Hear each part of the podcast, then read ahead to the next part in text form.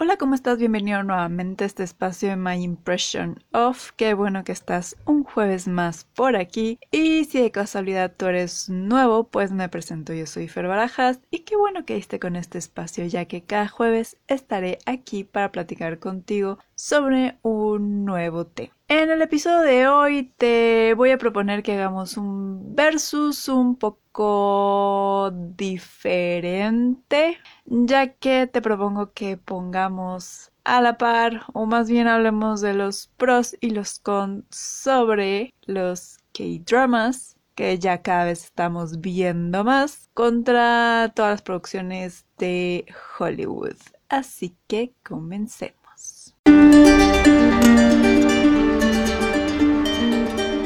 Muy bien, después de que la verdad me he dado cuenta de que por lo menos desde el año pasado he hecho más reseñas de producciones coreanas, una que otra japonesa, ya sea serie como, Alice in Borderland o como todos los animes de los cuales te he compartido en el blog.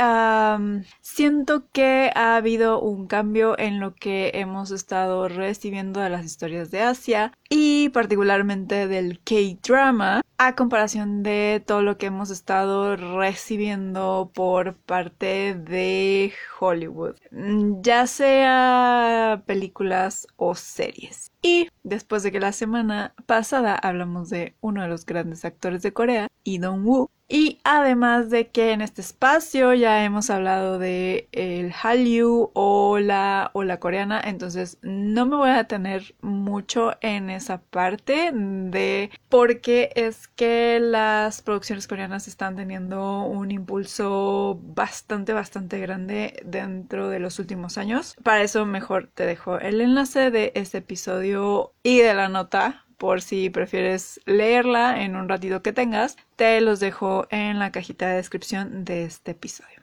Pero bueno, vamos a empezar con este tema. Antes que nada, y si ya eres un asiduo a este espacio, pues cuando hemos hablado de algún que otro K-drama mm, muy relacionado con esta parte de la adaptación de los webtoons, o por ejemplo cuando hablé del Hallyu o en el episodio pasado de Idong He comentado que en un principio, por allá a principios de los 2000 que era que empezaba todo este movimiento, la verdad es que no me llamaba tanto la atención las producciones de Corea. Sí me llamaba un poco el anime, muy pocos animes, la verdad, casi todos los que tienen que ver como con acción, que básicamente son de los que te compartido alguna que otra reseña y también por ahí pues Sailor Moon como los clásicos del anime con los que crecimos toda la generación de los 90, ¿no? Em, y la razón por la cual no me llamaba tanto la atención los K-dramas era porque para mí se sentían mucho como novelas. Para mí era la típica serie romántica cayendo en lo cursi y la verdad es en lo personal, aunque no lo voy a negar, hay buenas historias que de repente puede que sí me llamen la atención. Por ejemplo, Goblin a lo mejor no es que sea de mis favoritas como todo el mundo, pero acepto que tiene cierto encanto. Disfruto más las partes en las cuales están peleándose Gong Yo, Lee y, y Dong Woo que en las partes románticas respectivas de cada uno, pero bueno, este, o por ejemplo Touch, um, Touch Your Heart, o incluso la del emperador, el rey monarca eterno, algo así, nunca sé bien cómo se llama esa serie de Imino, pero está en Netflix. La pueden buscar como El Rey y aparece. Eh, caen un poco más a esta parte como romántica y no tengo como tanto problema con ellas les encuentro el lado que me engancha por de alguna forma. Y la verdad es que pues estas que acabo de mencionar, la verdad, son como de esta parte del el Hallyu que ya va más a los 2017, 19, 20, casi casi. Y antes, la verdad es que también sentía que, pues, mm, entre que las historias eran muy cursi y no tenía como la producción, no sentía como tanta atracción por ver K-dramas. Cosa que en los últimos años, la verdad tengo que aceptar, he cambiado mucho mi opinión con respecto a lo que vendrían siendo los K-dramas. ¿Y por qué fue esto? Uno, claro que sí, se ve una mejor producción en toda la parte de escenografía, un poco efectos especiales, que ya no me voy a poner tan, tan especial en, ese tema, porque pues después de ver las producciones y cosa de la que hablaremos un poquito aquí en este episodio, pues de ver efectos especiales como los de She-Hulk, pues mm, digamos que pues ya no hay mucha margen, ya no hay mucho margen de diferencia. Pero empecemos, por ejemplo, con lo que son los pros que yo veo, en mi opinión personal, sobre los K-dramas, especialmente de estos últimos años, hablemos más o menos de 2015 para acá. Dentro de las cosas que veo principalmente en los K-dramas es que la inmensa mayoría de ellos tiene personajes muy, muy bien desarrollados, muy bien definidos. Son personajes realistas dentro de lo que cabe. Obviamente un dios de la montaña pues no es real. Pero lo que voy con esto de personajes reales es que no se presentan como personajes unidimensionales que solo tienen una característica que los hace entre comillas especiales, sino que tienen matices. Tienen un trasfondo, tienen sentimientos, no son perfectos y en la mayoría de los casos vamos a ver que tienen un conflicto, por lo cual va a haber una evolución del mismo. Hasta el momento no me he topado con ningún personaje que caiga en el estereotipo o en el complejo, si lo podemos llamar así, de lo que vendría siendo el arquetipo shonen. Que eh, la verdad es que a mí se me viene más ese nombre. Culpo un poco a mi hermana porque muchas veces ella lo usaba en su canal de, de anime. Que básicamente Dentro de toda esta parte del desarrollo de personajes se conoce como el arquetipo, yo le digo más como complejo, de Mary y Gary Sue, que son estos personajes que desde el segundo uno ya saben qué hacer, no necesitan la ayuda de nadie porque lo pueden todo, ya controlan sus poderes, eh, ya saben pelear como si hubieran nacido con ese chip. pueden resolver cualquier problema tipo Sherlock Holmes, eh, que de todas formas Sherlock Holmes por ahí tenía una que otra metida de pata, ¿no? Pero ellos no. todos los que son Mary Sue o Gary Sue son básicamente personajes perfectos, sin sentimientos, que eh, son los elegidos y porque son los elegidos todo el mundo les rinde pleitesía y lo pueden todo. Es cierto que soy muy nueva, se puede decir, en esta parte de los K-dramas, pero hasta donde he visto dentro de las diferentes series que he visto, incluida El juego del calamar y Kingdom, no he visto personajes ni masculinos ni femeninos que caigan en este problema que está teniendo Hollywood. Pero ahorita vamos para allá. Entonces, estas son algunas de las razones por las cuales siento que los K-dramas están siendo muchísimo mejores que las entregas que estamos teniendo de parte de Hollywood. Pero no es solo eso dentro del desarrollo o de, eh, vamos a llamarlo, dentro del producto que nos entregan, porque al fin y al cabo una serie, una película es un producto que hace una casa, valga la redundancia, productora para ofrecer a los videntes, espectadores o como lo quieras llamar, em, una forma de pasar el tiempo, de entretenerse y si se puede, ¿por qué no? Pues que tenga un granito, algo que le deje a ese espectador.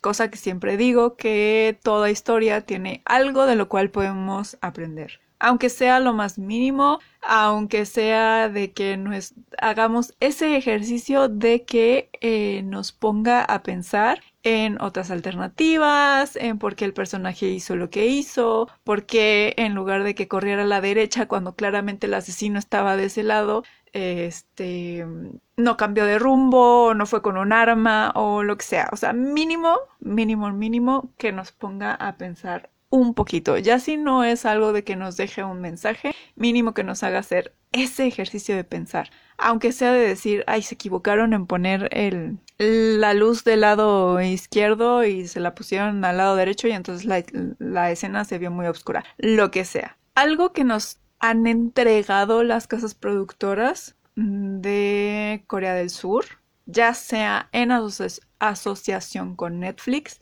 o incluso con Apple TV. Apple TV, bueno, creo que de momento nada más tiene dos, Mr. Brain y Pachinko, que me parece, de Pachinko sí estoy segura que es original de Apple Plus y además aparte de la producción la hace la casa productora de Imino, que si no me equivoco creo que se llama Imino Films o algo así. Y Mr. Brain, la verdad es que no estoy tan segura si es una original de Apple, pero estoy como 80% segura de que sí. Entonces, me parece que Prime Video no tiene series originales de Corea y HBO mucho menos. Entonces, básicamente nada sería Netflix y Apple como aliados extranjeros, podríamos decirle. Serían como una de las mm, únicas piezas. Este, pero de todas formas, las casas productoras de Corea del Sur, ya sea CJ, TVN, em, etcétera, de las que existen, han estado aliándose para poder, o Netflix ha estado comprando los derechos para poder poner algunas de las series, como por ejemplo La extraordinaria abogada Wu o Little Sisters, que creo que en español nada más le pusieron las hermanas, para hacer un poco más grande la audiencia, especialmente porque se está viendo que la gente está consumiendo cada vez más historias que vienen de eh, Corea del Sur. Casos muy, muy, muy específicos que fueron un gran hit. El juego del calamar y Kingdom. ¿Qué pasa con todas, esas, con todas estas series? la historia es lo más importante. Tanto sea un guion original como, por ejemplo, Hellbound, que es una historia que está siendo adaptada de un webtoon, o por ejemplo, Strangers from Hell, o por ejemplo, The Sound of Music, eh, entre muchas otras. Lo que importa es la historia que está contando, la travesía que van a tener nuestros personajes durante esa serie, cuáles van a ser los, cuál es el problema, cómo lo van a resolver, cómo es que todo este entorno los afecta y cómo es que los hace crecer. En algunas historias, como por ejemplo en Más allá del mal o, eh, o a lo mejor un poco más fantasioso, pero también en Signal, también vamos a ver ciertas partes de denuncia de cosas que posiblemente nosotros no vemos porque muy rara vez, hasta apenas hace poco, básicamente gracias al juego del calamar y a BTS, es que se está volteando a ver más a, Asia, Corea del Sur, sobre todo. Entonces había cosas que nosotros pasábamos por alto y que estas series, incluso el juego del calamar también, hace ciertas denuncias hacia, em, hacia cosas que están pasando en el país que, por ejemplo, en el juego del calamar puede que nos identifiquemos a ciertos niveles. Acá en Occidente todavía es un plus más porque incluso hace un mayor engagement, como se vio, pero de todas formas las demás historias, como Más allá del mal, entre todas las que de hecho te he compartido en el blog, lo que más importa es el desarrollo de la historia, es lo, es lo que nos entregan. Y algo que todavía más suma a eso es que en el caso de las adaptaciones, aunque no esté involucrado el autor dentro de el, dentro de la redacción del guion, el material original es respetado. No intentan mover nada Y lo que llegan a cambiar, como por ejemplo darle un nombre a un personaje para que lo puedas identificar y se pueda eh, interactuar mejor con él, es porque dentro del formato funciona mejor. Caso que siempre eh, pongo Strangers from Hell. El asesino en realidad no tiene nombre, pero para poder conocer el trasfondo de este asesino y de que no solo estemos todo el tiempo con nuestro personaje principal. En ese caso, los escritores decidieron, uno, darle un nombre y dos, darle un poquito más de historia, lo cual hace que la historia en el formato audiovisual, en el formato de serie, funcione mejor a como si hubiéramos visto solo los cuadros que se nos estaban dando en el webtoon.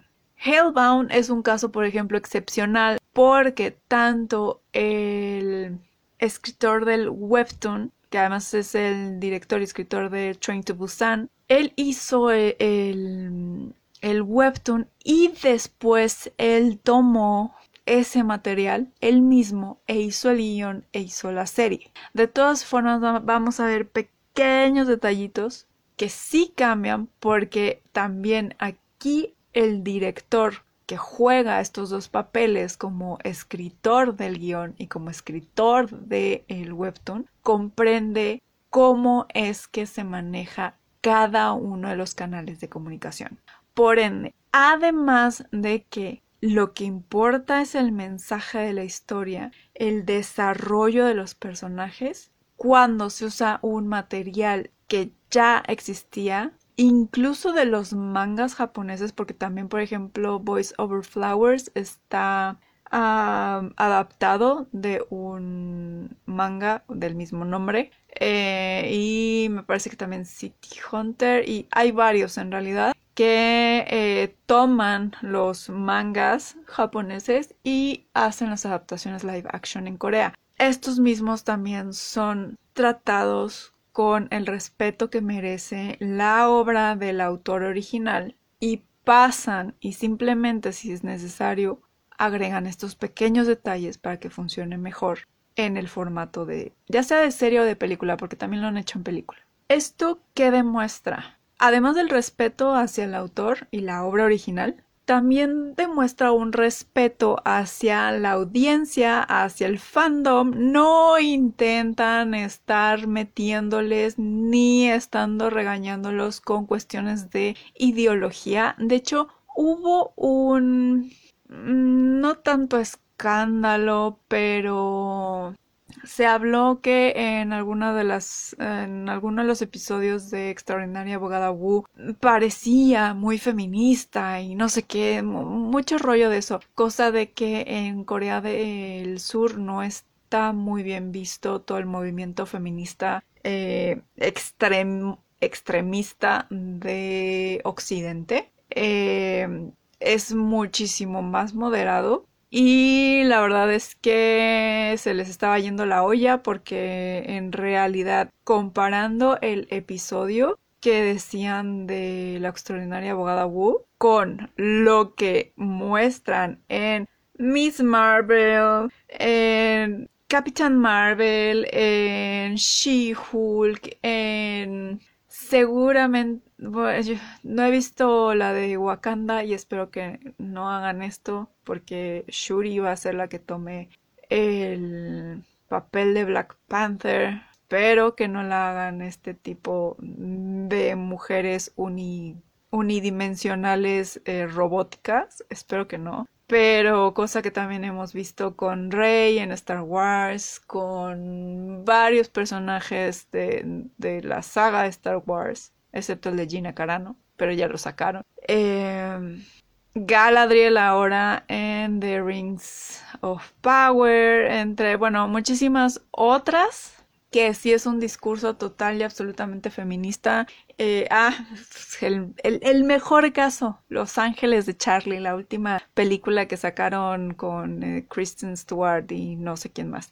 Em, que es un panfleto feminista donde las mujeres son unidimensionales robóticas y los hombres son unos estúpidos. A mí, en lo poco que pude ver, Es una serie que ahí la tengo. He visto algunas algunos episodios y la verdad es que a mí no se me hace que sea un discurso así. Se me hace una serie bastante sana que no intenta ponerte ninguna ideología, cosa que es lo que está llamando, o al menos para mí, es una de las cosas que está llamando más la atención de las producciones asiáticas. Nos entregan una historia, nos entregan personajes con los cuales nos podemos identificar sin que nos estén regañando, ni que nos digan que nos tenemos que identificar con el que se parece a nosotros físicamente, sino que el personaje que quieras, el que más te llame, es con el que vas a conectar. Por otro lado, y yéndome mucho en este tema, también no tratan como estúpidos a su audiencia. No le tienen que explicar con manzanitas, ni tienen que hacer tan caricaturesco o tan tan básico las cosas ni te están regañando por cualquier cosa de que ay es que eh, bueno sobre todo a los pobres hombres que ahora los tratan los de idiotas y los malos del cuento este de que es que tienes que esto es ser mujer y tienes que hacer esto para ser mujer y tú que eres hombre entonces tienes que básicamente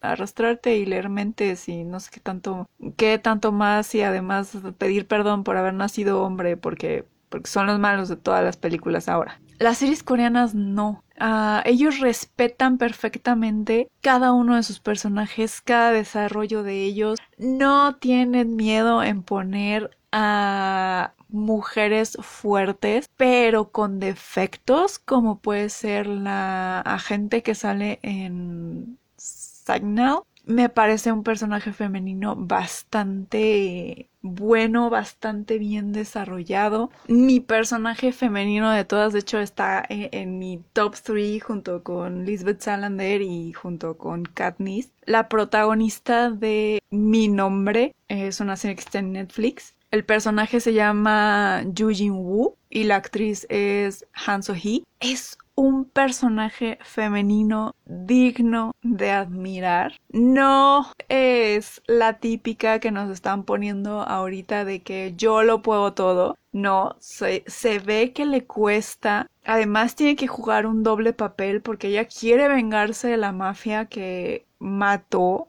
bueno, primero piensa que es un, el, agente, uno de los agentes con los que trabaja que mató a su papá. Entonces primero se une a la mafia, eh, la entrenan. Los entrenamientos son brutales, pero logra este, colocarse dentro de, de la mafia, logra tener su puesto, se infiltra en la policía para averiguar quién es a quién mató a su papá, se topa con mil y un trabas, además el policía que va a ser su, su pareja, que el personaje se llama John Pildo y el actor es An Bo Hyun. Qué buen complemento hacen.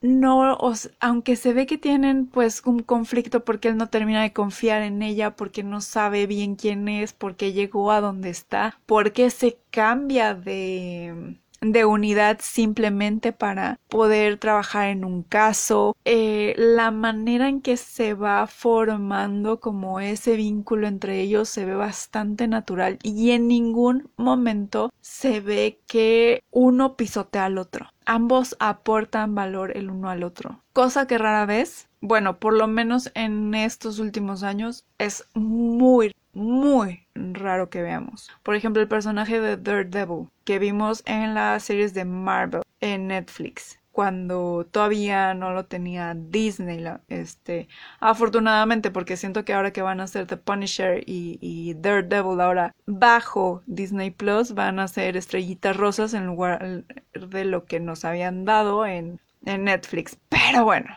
el personaje de Daredevil simple y sencillamente lo redujeron a un personaje medio tonto que además nada más sirve para que She-Hulk este pues ahí tenga su, su noche de supongo que no está mal que diga su noche de, de, diversión, de pasión, de hacer cosas prohibidas en la noche. Cuando vimos a un Daredevil totalmente diferente en las series incluidas las interacciones con Jessica Jones y todas las demás mujeres que aparecen en la serie de Daredevil y además en la otra de que no me acuerdo cómo se llama, que sale Jessica Jones, Daredevil, Iron Fist y Luke Cage. El único que faltó fue The Punisher. ¿Por qué sacaron a The Punisher? No sé. ¿Dónde quedó ese Daredevil? Pero bueno, estos son los pros que veo dentro de las series coreanas. Ahora, ¿cuáles son los contras? Básicamente, y no sé si ya mejor sacar esto porque la verdad es que eh, mm, viendo los nuevos efectos especiales de Marvel y otras en, otras entregas que necesitan efectos especiales de Hollywood, tampoco es que estén dando wow, qué maravilla de efectos especiales, pero uno de los efectos justamente que veo es eso, de que esos efectos especiales todavía y en ciertos casos están muy por debajo del nivel. Y digo en ciertos casos porque, por ejemplo, un Alquimia de Almas, parte del escenario, como construyeron todo el set en un, en un terreno baldío, bueno, era como un vertedero, era un, un, vertedero de basura. Ahí eh, la producción compró el terreno y construyeron un set. Este set, la verdad, se ve, eh, se ve bastante, bastante bien. Pretenden de que sea un set que usen para diferentes series que tengan que ver como con esta parte histórica de Corea. Y en los fondos hicieron toda esta parte de los templos, de las montañas, hicieron un escenario bastante, bastante bonito y que en realidad no se nota que está hecho con CGI contrario a lo que pasa con los poderes, que se ven un poco forzados. Incluso se llegan a ver muy como de videojuego. Y no entiendo bien si a lo mejor es parte de el de cómo querían que se viera, que no fueran como tan realistas y se viera un poco más fantasioso. Eh, no sé, pero sí me contrasta mucho cómo es que pueden hacer todos estos sets virtuales que se ven increíbles, no detectas que es CGI y por el contrario pasa esto con los poderes o por ejemplo con los ojos y algún hay las luciérnagas que no sé qué tiene dentro de la cultura coreana las luciérnagas porque salen en muchas series sobre todo en series que tienen que ver con mm, con personajes fantásticos como Tale of the Nine Tail o Goblin. Las luciérnagas se ven tan chafas y los ojos de Idon se ven tan artificiales contrario un poco a lo que se ve, por ejemplo, con Geralt de Rivia en The Witcher, que no se ven tan artificiales los colores. Entonces, eso siento que todavía es algo que pueden trabajar, pero pues te digo, ya no sé si en realidad contarlo viendo la, la calidad de efectos especiales que estamos teniendo en la actualidad. Y por otro lado, algo que he notado es que cuando agarran un tema, la mayoría de las series o, películas van a ser de ese tema. Por ejemplo, si está de moda la parte de los abogados, vamos a ver infinidad de series que tienen que ver con abogados como La extraordinaria abogada Wu, eh, Tribunal de Menores, Touch Your Heart, otras que están en el catálogo de Netflix que también tienen que ver con, con Tribunal. De hecho, no sé, esta tampoco he visto todavía Little Women, pero creo que también tiene que ver un poco ahí, algo de eh, juicios, em, Stranger, Facultad de Derecho, entre otras. O sea, cuando, eso sí, cuando agarran un tema, siento que les cuesta un poco soltarlo y podría jugarles un poco en contra. Aunque después de que ya te ves el primero o segundo capítulo y dices, bueno, está bien, sí, está muy bien estructurada la historia, bueno, vamos a seguirlo, aunque sigan siendo de abogados, o sea, o, sean series de, de doctores, que también es, está siendo un tema bastante común. O por ejemplo también los zombies, que eso sí, ahí les tengo que dar un punto. También sus historias de zombies son mejores que las que he visto de Hollywood, con excepción de Guerra Mundial Z. Es la única que siento que está a la altura. Porque sí, seguramente, si tú eres fan de The Walking Dead, vas a decir, pero ¿cómo? Pero sí, estamos muertos y Kingdom lograron atraparme, mientras que The Walking Dead y todos los spin-offs, nope, no lo lograron. Pero bueno, ya hablamos de los K-dramas. ¿Qué pasa con el que era nuestro favorito, con el que básicamente crecimos, viendo todas las películas de Disney, viendo todas las series de Nickelodeon, de, de Discovery Kids, eh, de Cartoon Network y bueno, ya después en la adolescencia pues seguramente nos pasamos a Warner y a TNT y entonces nos pasamos a, de Sabrina la bruja adolescente a, a lo mejor ver CSI, The Vampire's Diary, Smallville. Sí estoy desde aquí balconeando mi edad, ni modo, pero pues son las series que recuerdo. Supernatural. Esta no la vi yo, pero gente muy cercana a mí es su fab de fab, la culpable de que ahora vea K-dramas. Eh, películas que nos fascinaron. Tengo que decir que todavía la primera fase de, de Marvel, bastante, bastante buena. No, hasta Endgame fue como algo, algo que emocionó mucho a los fans de los cómics. Sobre todo porque pues sí se vio un poco de respeto hacia el material. Eh, todo lo que fue la primera etapa de Star Wars, sin contar las tres últimas, obviamente. Eh, la adaptación de B de Vendetta, Blade. Bueno, todas estas grandes obras, tanto del cine de acción como del de no, no ficción, Titanic, por hablar de algunas que no estén relacionadas con toda esta parte medio sangrienta, la parte de terror, todo lo que fue la primera fase de Tim Burton. Crecimos con todo eso, pero ahora ¿con qué nos topamos? La verdad es que sí, seguramente voy a sonar a señora eh, de 80 años diciendo los tiempos antiguos eran mejores, pero es que la verdad es que siento que efectivamente las producciones anteriores eran muchísimo mejor. Porque uno, no te andaban dando de bofetadas para que eh, te portaras de una u otra forma.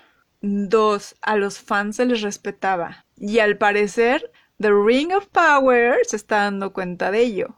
De que si no respetas el fandom, hay consecuencias.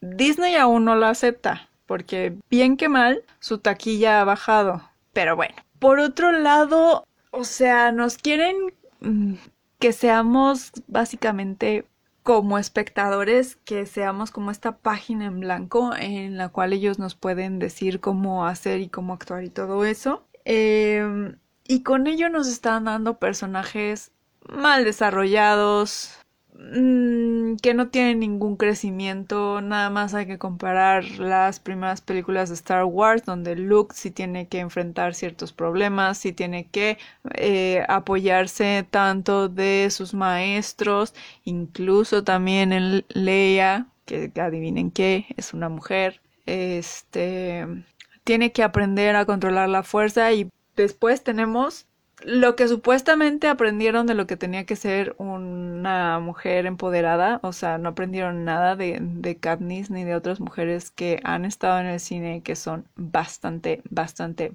badass, pero que no por eso pierden sentimientos o no tienen problemas. En lugar de tomar esos ejemplos, no.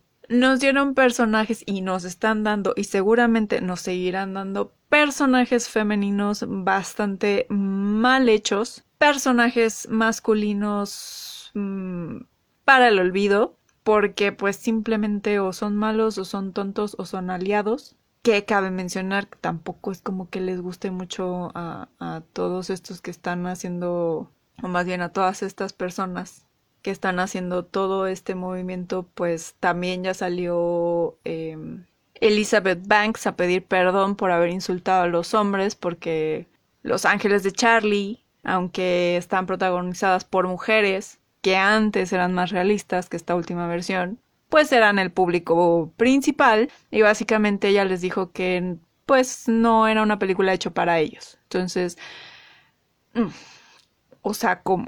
Los Ángeles de Charlie siempre ha sido una historia de acción protagonizada por mujeres pero que la audiencia principal eran hombres y les dices que no vayas y además durante la película los humillas. Ya tuvo que salir muy tarde a pedir disculpas de que sí se equivocó con eso.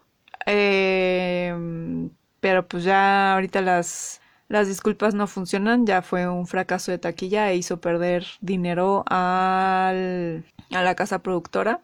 Lo mismo está pasando con The Witcher en otro plano, pero pues básicamente perdieron al geek más más grande de lo que sería la historia de The Witcher, que es eh, Henry Cavill, justamente, por no tratar el material original con el respeto que se necesita, por andar cambiando las cosas con respecto al diálogo que se está manejando socialmente ahorita por hacer que en la primera temporada el personaje de Gerald y todavía un poquito más se alejara de lo que era el personaje en los libros y también en los videojuegos. Además de que pues obviamente no podía ser de otra forma cuando todo el equipo que está dentro de la producción de The Witcher ni siquiera es fan, ni siquiera ha leído los libros o jugado los videojuegos. Y además los que conocen el material se burlan de él por cómo está hecho por lo que dice el, autor dentro de los libros. Y no es el único caso, también ha habido producciones de Marvel donde el equipo, tanto guionistas como showrunners, como eh, encargados de toda la parte de atrás que tiene que ver con cómo se desenvuelve la historia, no se han leído un cómic, ni siquiera uno de lo que están adaptando. Ejemplos She-Hulk. ¿Cómo es que pueden hacer una adaptación si no conocen el material original? No conocen de qué va la historia, cuáles son los problemas que tiene que enfrentar el personaje principal y luego todavía te burlas de lo que tienes que adaptar. Híjole, por eso pasa lo que está pasando en estos precisos momentos, de que estamos teniendo historias poco interesantes, sumamente olvidables y con personajes con los que no enganchas. Aunque te quieran vender que el personaje es una mujer empoderada como tú. Y voy a tomar el ejemplo de Capitana Marvel porque pues como soy básicamente blanca, pues es como te tienes que ver reflejada en ella porque es empoderada, porque se parece a ti, porque tiene el mismo cromosoma que tú, porque no puedo decir otras cosas. Entonces, tiene el mismo cromosoma que tú. Entonces, te tienes que identificar con ella. Like, guay. Cuando ni siquiera me estás dando algo que la haga pues relativamente yo sé que no es humana pero pues tantito tantito más realista no por otro lado aunque es cierto que dije que los K-dramas muchas veces se quedan como clavados en un solo tema, por lo menos ah, tenemos un poquito más de variedad. Podemos tener que si te gusta aquello de los zombies, pues está la de Estamos muertos. Que si te gusta aquello de lo romántico, pues está aterrizaje forzoso en tu corazón, que te gusta más esta parte de lo fantasioso. Bueno, aquí tengo un reparto un poco más grande. Eh, está Alquimia de Almas, está The Tale of the Nine Tailed, está Goblin, eh, está Mañana, así se llama. Eh, que te gusta más aquello de la acción, bueno, pues está My Name, está Squid Game, entre terror y acción está Hellbound, que no te gusta tanto como todo eso y te gusta algo más más comicón, pues hasta eso este la extraordinaria abogada Wu tiene ahí sus detallitos cómicos también. Em, propuesta laboral también está por ahí. O sea, hay, hay material hay de dónde, hay, hay cositas. Las películas la verdad es que no nos han llegado tanto, nos han llegado más que dramas pero, pero pues también tienen lo suyo. Pues ya vimos Parásitos, Train to Busan, entre mm, diferentes que nos, eh, nos están llegando un poquito. ¿Que te gusta lo histórico? Bueno, pues está pachi. En el caso de Hollywood, pues básicamente lo que mm, tenemos, lo que tiene mercadotecnia, lo que más quieren explotar, lo que básicamente inunda y hasta Amazon Prime se ha empecinado en mandarme correos para que por favor vea de Rings of Power y no voy a hacer. Pues son estas producciones donde mm, tenemos lo que es la fantasía medieval, The Witcher, Rings of Power, The Wheel of Time, The Wheel of Time necesito encontrar los libros porque al parecer, aunque a mí me pareció una gran serie, no me pareció tan feminista. Bueno, en un principio sí y después como que dije, ah, bueno, ya le bajaron tantito, ya no está tanto. Em, por lo que oí, y al principio leí mucho que era una buena adaptación, ya después empecé a encontrar y varios temas ahí que, que no me empezaron a caer tan bien. Eh, pero primero tengo que leer los libros para después hacer una reseña, una nueva reseña en realidad de qué onda con The Wheel of Time. Por otro lado tenemos House of Dragon, que parece que tiene una mejor estrategia. Y ni se diga todo lo que están sacando de Star Wars y todo lo que tenemos de superhéroes, sobre todo de Marvel, o sea, básicamente es lo que tenemos ahorita, por lo menos es lo que tiene mucha mercadotecnia, es lo que quieren que vean la gente, por lo que siento, porque si no, no le pondrían tanto dinero a las producciones y en todo el desarrollo mercadológico. Em, pero ya, ya se quedaron clavados. No salimos que de eh, DC, no salimos de Marvel, no salimos de Star Wars porque siento que además es ¿Qué es lo más sencillo? Bueno, pues hagamos esto. ¿Que nos funciona Game of Thrones? Bueno, bueno, pues vamos a hacer el spin-off. Que con Amazon Prime no, no puedo, porque pues es su primer intento y ya le salió mal, entonces no sé qué vayan a hacer. Pero también, por ejemplo, con Netflix. Ah, que ya nos jaló Domer. Bueno, pues vamos a hacer otra romantización de otro asesino. Em, que ya nos jaló Stranger Things. Bueno, pues vamos a sacarle jugo, aunque la serie nada más hubiera estado planeada para ciertas temporadas. No, no, no. Hay que sacarle más jugo. Marvel tiene tantos personajes, bueno, pues hay que usarlos todos y hacerlos en un multiverso y entonces vamos a jugar con las dimensiones y entonces vamos a cambiar, vamos a hacer, vamos a girar y vamos a tornar y entonces no vamos a salir de cómo demonios vamos a desenrollar y cuál va a ser al final el universo supuestamente que va a quedar como el verdadero, verdadero, así el verdadero, ahora sí, sí, sí, archivo final. Eh, misma cosa quiere hacer DC, que con DC la verdad están teniendo muchos problemitas, como que no les está saliendo tan bien. Y lo digo porque pues están teniendo bastantes problemas como por con ejemplo Ezra Miller que quién sabe qué va a pasar con The Flash y si van a tener que pues borrar el universo a ese Flash y entonces cómo le van a hacer y luego parece que tienen universos eh, paralelos con la primera Justice League que vimos y después el el de Zack Snyder. Ah, lo mismo pasa o quieren que pase, eh, por lo menos los fans, con Suicide Squad. Mm, como que todavía no tienen algo muy conciso y bueno, pues Aquaman, Aquaman, pues Amber Heard ahí fregó básicamente todo lo que es la segunda de, de, Aquaman, que se atrasó, borraron cosas y ahora quién sabe qué le va a pasar a Mera. Eh, entonces siento que tienen muchos problemas, lo quieren hacer, pero pues bueno, a ver qué sale. Yo la verdad lo único que sí sigo viendo de DC es Titans, que la última temporada la verdad es que estuvo medio medio, a ver qué tal esta última que va a salir. Eh, y con Star Wars, bueno, bueno, bueno, mi coco.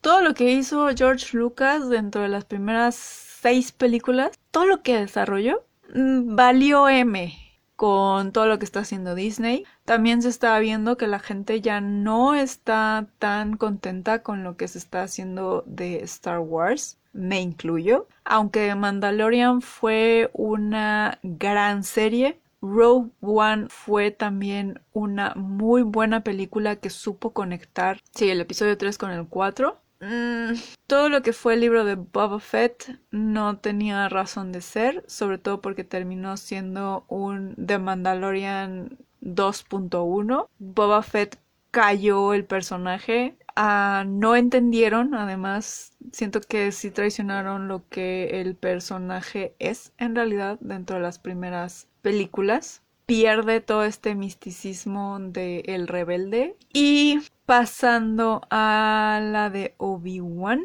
también, o sea, entiendo que no podían hacer muchas batallas espectaculares porque pues básicamente los dos personajes tienen que vivir para que continúe la serie. Esto es antes de los de las primeras tres películas que salieron en los 70. Entonces pues obviamente no podían matar ni a Darth Vader ni a Obi-Wan, pero pero no, o sea, nada más siento que jugaron con con ese cariño de los fans que, que tienen hacia Obi-Wan hacia el personaje que creó Ewan McGregor, que de lo que vemos en las primeras películas a lo que vemos en la serie no tiene absolutamente nada que ver. El personaje de Lea tampoco tiene nada que ver con lo que en realidad es la princesa Lea. Aquí es una niña malcriada bastante, bastante sangroncita que a duras penas y la aguantas. Y dudo que así la tuviera diseñada el personaje George Lucas. Y luego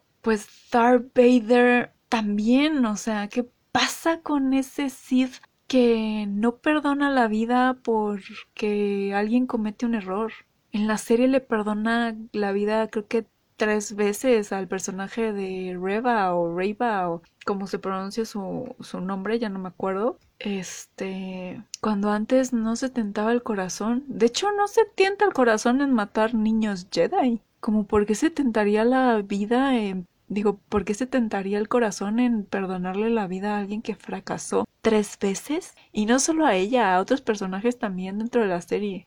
Suena feo, pues sí, pero así era el personaje original. Y nada más siento que jugaron con ese, con esa nostalgia. De hecho, es un marketing de la nostalgia muy, muy cañón. Disney es lo que más le gusta, el marketing nostálgico y sobre todo a la hora y lo que está haciendo también en Marvel, que es traer a los actores antiguos que hicieron el personaje y traerlos. Caso eh, Iwan McGregor y Kristen Anderson, caso los Spider-Man de Tobey Maguire y Andrew Garfield, y lamentablemente, aunque están ellos y nos hacen recordar de, wow, sí es que cuando vi Spider-Man, wow, sí es que los episodios 1, 2 y 3, bueno, quizá pues el 1 no porque no sale eh, Christensen, pero en el 2 y 3 sí. Y los quieres volver a ver en sus personajes porque pues marcaron tu infancia, adolescencia o en la época en la que te haya tocado verlos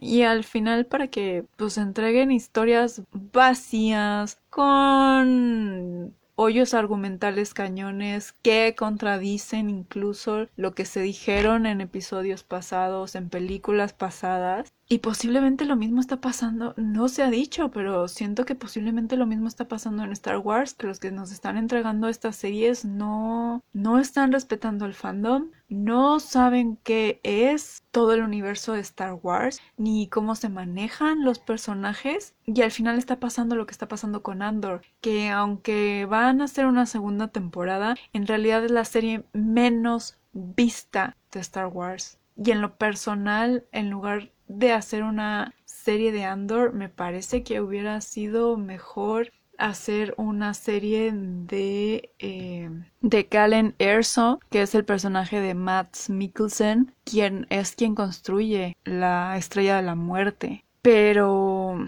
pero bueno, este episodio la verdad es que ya se está haciendo bastante, bastante largo. Entonces mm, voy a empezar a hacer las conclusiones y pues mi conclusión la verdad es que siento que, por lo menos en mi caso, me voy a seguir yendo más por los K-dramas, que antes no me gustaban por la, porque se me hacían bastante cursis por las primeras historias que nos estaban dando, eh, pero que la verdad es que he encontrado muchísima más calidad, muchísimas mejores historias, mejor contadas, mejor hechas y tratadas porque se ve que lo hacen con profesionalismo. Quiero creer que hasta con cariño, sobre todo las que son adaptaciones de materiales originales, ya sea de webtoons, de mangas o de libros. Por ejemplo, también está la versión de Nacida en 1986, donde sale Gong Yu. Y siento que son más fieles. Me gustan más los personajes que están haciendo, tanto masculinos como femeninos. Hay personajes con los cuales te puedes identificar mejor porque son más realistas. no son el Mary Sue o más bien la Mary Sue o el Gary Sue. Y, y eso, y ahorita no me estoy metiendo con el manga porque ni con el anime porque más adelante hablaré de la importancia que tiene el manga y el anime porque incluso por ahí leí una nota que lo estaban satanizando, eso, e incluso por la ONU estaban satanizando el, anime y el manga. Entonces, de eso hablaré más adelante. Por eso no me metí y nada más lo quise dejar como en K-dramas y Hollywood. Pero sí, siento que tienen mejor calidad, mejores historias. No digo que haya pequeñas joyitas ahí dentro de Hollywood, por ejemplo, está obviamente Tabú o las ya clasiconas de Peaky Blinders y por ejemplo de la que te compartí de From. From se me hizo una excelentísima serie y qué pena que no tenga la visibilidad necesaria, que no tenga esa máquina de marketing que tiene Miss Marvel o cualquiera de Disney o cualquiera de, de HBO porque de verdad está muy bien cuidada. Efectivamente se nota que eh, no es una historia adaptada, sino que agarra como elementos del terror de Stephen King y se nota que el que escribió esa serie es fan de, del director, digo, del escritor, porque toma muy bien los elementos. No adapta sus historias, pero toma perfectamente los elementos. Pero bueno, hasta aquí este episodio. A mí me encantará saber qué, qué opinas tú si has tenido algún contacto con lo que es el K-drama, ahorita la verdad es que muchas plataformas están teniendo series de Corea del Sur eh, entonces es más fácil, está siendo más fácil poder ver y tener contacto con lo que están haciendo las productoras de allá. O si tú no ves nada mal y te sigue gustando eh, todo lo que está haciendo Hollywood, todo lo que nos está entregando, aunque tenga, aunque sea pura panfleto propagandístico, al menos para mí, pero bueno, me encantará que me lo comentes en redes sociales porque aquí en Spotify pues todavía no habilitan y no estoy segura que lo hagan en algún momento la parte de comentarios. Eh, pero en redes sociales me puedes decir a ti qué te parece todo lo que estamos viendo de Hollywood, si te gusta igual más todo lo que viene de Asia. Y bueno, pues ya hablando de redes sociales, pues Recuerda que si quieres conocer más sobre todo este mundo de las historias, más reseñas de K-dramas, de series de, de Hollywood, de libros, de películas y demás, donde podemos encontrar historias, bueno, pues te invito a que me sigas en Facebook como My Impression of Things, en Instagram y TikTok como My Impression of. Te dejo los enlaces abajo y en esta ocasión, pues te voy a dejar algunas reseñas, tanto de K-dramas como de películas que he visto recientemente. Incluso también te voy a dejar las reseñas de Star Wars, que yo siendo fan, la verdad, de esa franquicia, la verdad sí me siento un poquito decepcionada, ya te darás cuenta en las reseñas, que te dejo abajo para que pues también visites el blog. Y bueno, pues si te gustó, te pareció de utilidad o simplemente interesante esta pequeña plática entre tú y yo sobre los K-dramas y Hollywood, pues te pido que porfa porfa la compartas con todos tus amigos amantes de las series y películas, con todos esos cazadores de historias que están allá afuera, porque en cada rinconcito de este planeta hay historias que están esperando ser leídas, contadas, vistas o escuchadas, y pues qué mejor que ayudarlas a llegar a ese esa persona que las ha estado buscando compartiendo este tipo de contenido. Me despido, que tengas una muy feliz tarde, noche, mañana, de maratón con tus series favoritas o películas favoritas y nos escuchamos el próximo jueves. Chao.